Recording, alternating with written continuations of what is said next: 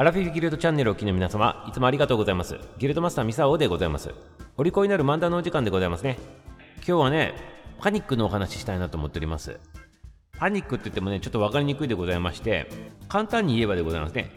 嘘のニュースが流されて、人々がパニックに陥ったっていうね、そんなね、珍事件の話でございます。はい、これはね、ちょっとアメリカで起きた事件でございましてね、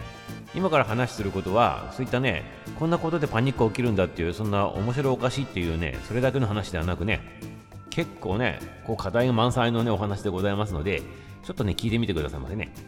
はいということで今日はねニュースパニックデーとなっております。もしくはね宇宙戦争の日とも言われておりますね、まあ、この宇宙戦争の日とニュースパニックデーってこれがねリンクしてるわけでございますよ。でどういうふうにリンクしてるのかと言ったらこれねまず時代でございますけど1938年でございます。これ昭和13年のことでございますね日本でいうと。この時ねアメリカのねラジオ放送でございまして CBC ラジオっていうねラジオ局でございます。でここでね SF ドラマでございますね。宇宙門のあのこのドラマラジオドラマでございます。音声のね。これのね火星人到来とこういったタイトルのドラマをこうやったわけでございます。この日ね、まあ、それが由来になっとるわけでございます。でここまでいいんでございますけど何が起きたのかって言ったらこのラジオドラマが始まった時に演出としてね、ラジオ放送でね臨時ニュースですみたいな形で始まって火星人がねあの襲ってきましたと攻めてきましたと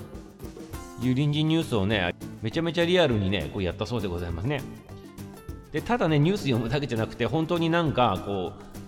まあ、円盤みたいの用意してレポーター用意して絶句しとる様子とかね。そういうの演出してね全部やったそうなんでございますね。臨時ニュースですっつって。そうするとこのラジオ聞いとった人たちが本物だと思って120万人大パニックを起こしたそうでございますね。それで大変な騒ぎになったというねそんなねあのお話でございます。でこれによってこのラジオ放送をちょっと見直すということになってねこういったあのフィクションでございますよね。作った話をこうやることに対してある程度の規制かけないとこれダメだなって言ってちゃんと分かるようにしなさいみたいなねそういった形でフェイクのねこうニュースと本当の報道をちょっとこう分かるようにしなさいみたいなねそんなねことになったということでございますね。そしてねこんな大騒動になったのがねなんか偶然が偶然重なったそうでございまして実はこの火星人襲来っていうねラジオ番組のこの局のねこの番組は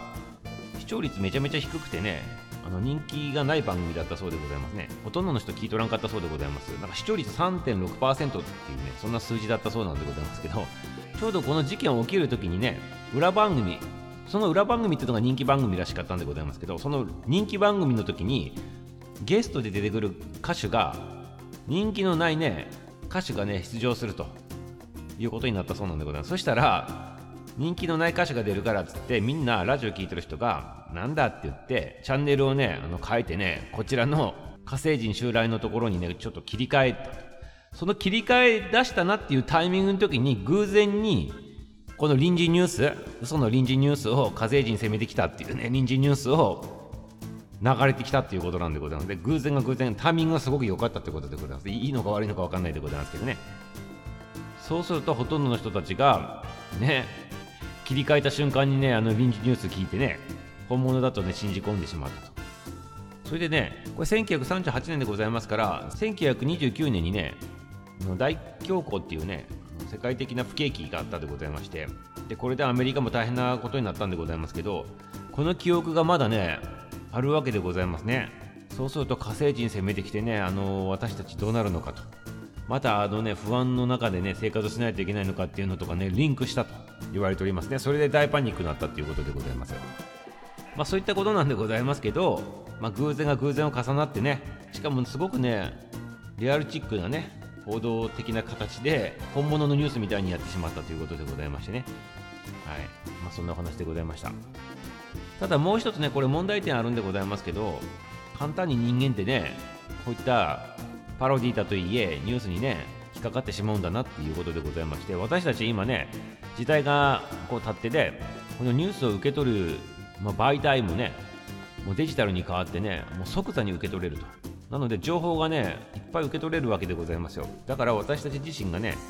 発信された内容が本当にそれがね正確なものなのか正しいものなのかっていうのをきちっと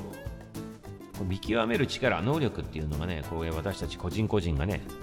試されるところじゃないかなというふうに思っておりますね。はいということでございまして皆様ニュースねあの見た時も自分で一旦ねこう判断してね物事を起こしてみてはいかがでございましょうか。はいということでこれ今日ね終わりでございます。はい。明日も楽しみにしておいてくださいませ。終わり。